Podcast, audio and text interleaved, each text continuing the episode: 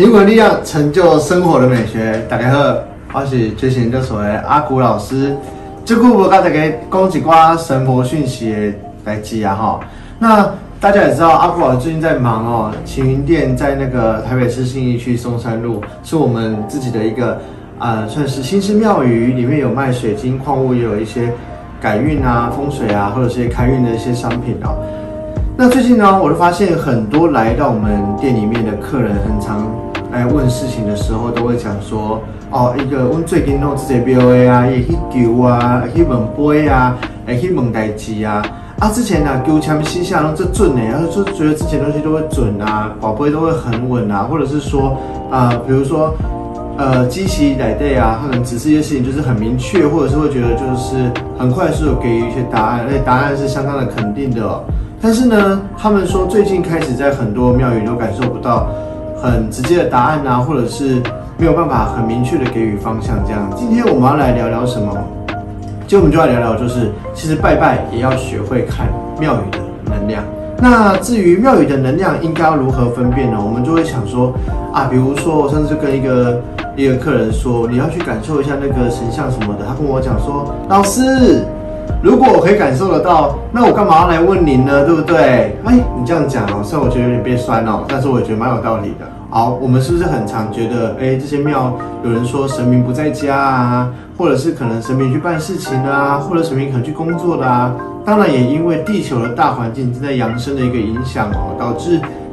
我们台湾有一些神庙的一些结界和神灵的一些结界也比较变得没那么的强，这都会导致一些庙宇的能量减弱，或者是神明给予指引的能量减弱，或者是神明给予指引时，它能连接的能量会削弱。所以今天就要来教教哦，如何分辨庙宇的能量，以及麻瓜也能做得到。我们今天就来聊聊，那一般人到底要如何去分辨庙宇的能量感受？其实哦，第一个部分你可以去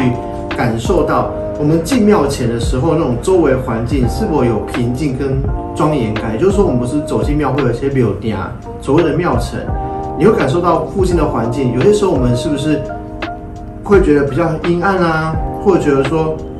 附近人比较多啊，嘈杂，你就觉得说不安稳的感觉，或是觉得内心没有平静、没有庄严的感觉。通常进庙应该要怎么样？我们会觉得这间庙宇里面很有气势哦。外面的人虽然在做，可能有在贩售商品，或者是有些在卖香，也会很有条理，讲话很有秩序，而不会很吵杂，或者是觉得就是整间庙没有庄严的感觉。那第二点呢，就是即便在阴天呐，我们也不会觉得庙宇很像就是，呃，不受外面的影响，依然感到光亮或者明亮，就是。我们可能有些时候因为因为阴天，它里面有点灯或开灯，或者是说你觉得它有一些外面的光源的这些装饰，可是你也不会因为阴天而感受到觉得整间殿、整间庙宇或者整间殿堂显得有点黯然失色或比较没有光芒这样。这其实也都是跟庙宇里面是不是有能量非常大的关系。正常来讲，以前神明都还在的庙宇呢。即便是阴天，或者是即便今天天色比较昏暗，或者是说你觉得刚刚好太阳不在那个角度，你也会觉得里面有一种通透明亮的感觉，温暖的感觉，照耀的感觉，很像是那种，呃，我们觉得远远的看到灯火通明的一些房子，然后觉得哎，像自己老家在那个地方，就那个地方就觉得很温暖，就准备要回家了，看到自己家的那个灯亮起来的感觉，要有这样的感觉哦。第三个。我们就要去看到这间庙宇有没有被适当的说清理跟打扫。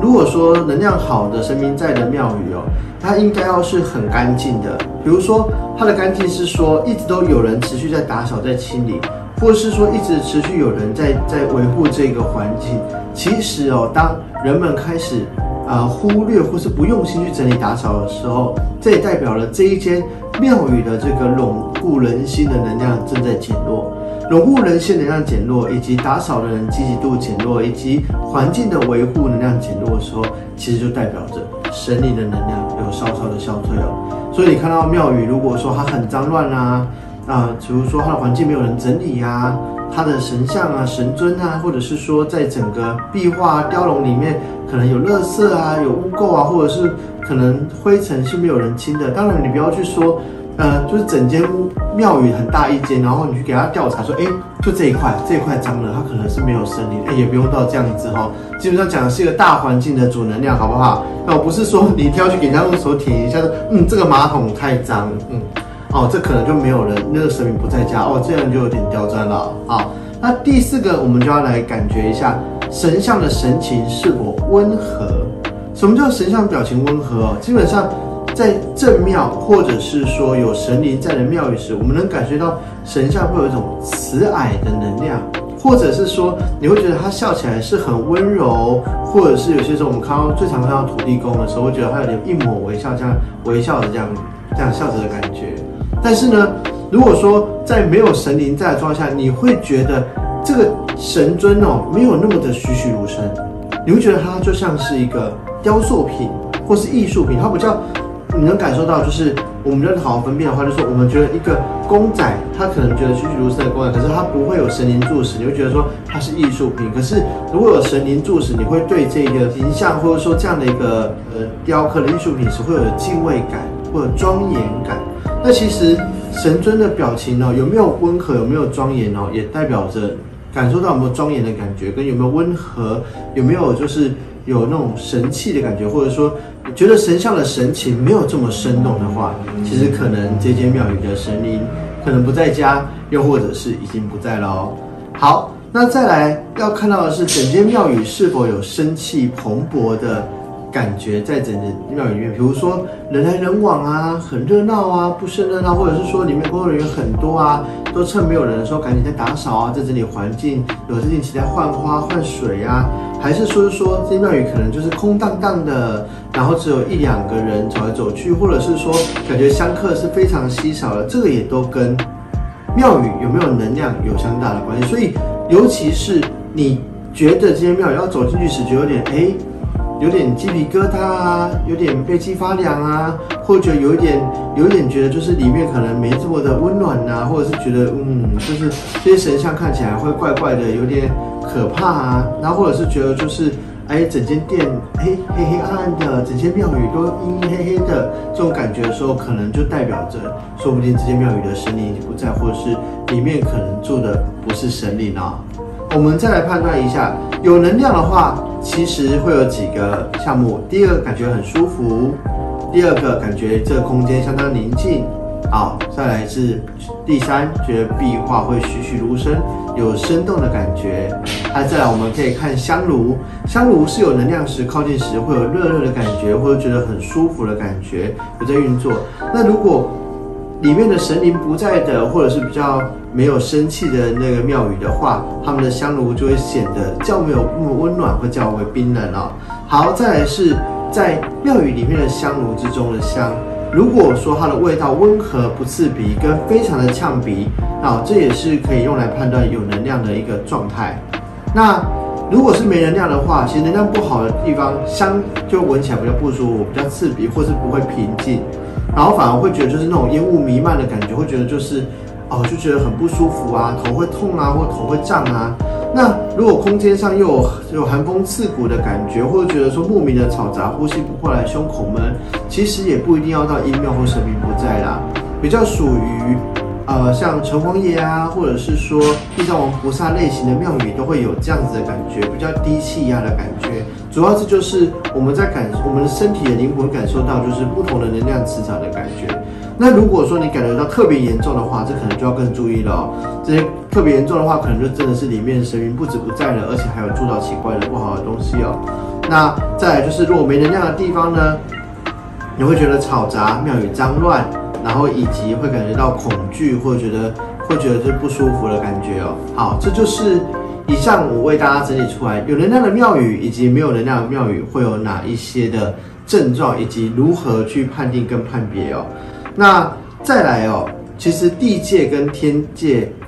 呃，会有一些庙宇不同。就刚刚我讲的，像是比较属于在处人家说处理阴间事的啊，跟处理阳间事的。庙宇能量也会不一样，属于阴间是像刚刚讲的城隍爷、地藏王菩萨，或者是太乙救苦天尊这一类庙宇时，它的能量也都会变得比较沉重，或者是比较比较冷一些些。那拜的是，比如说是天上圣母啊，或者是说玉皇大帝啊、关圣帝君的庙宇啊，就会显得哎能量场就不同不一样哦。好，再我们还可以分辨我们住家附近的土地公庙，这是我们最容易分辨的地方哦。土地公庙的话。如果人烟稀少啊，或者是说它的共鸣不多，初二十六也没什么人去，或者是初一十五的时候拜的人不多，然后或者是说附近的树木，那通常其实土地公庙会都会种榕树啊，附近的树木如果长得比较没有这么的旺盛，没有这么茂密的话，也代表这些土地公的能量可能快没了，或土地公跑掉了。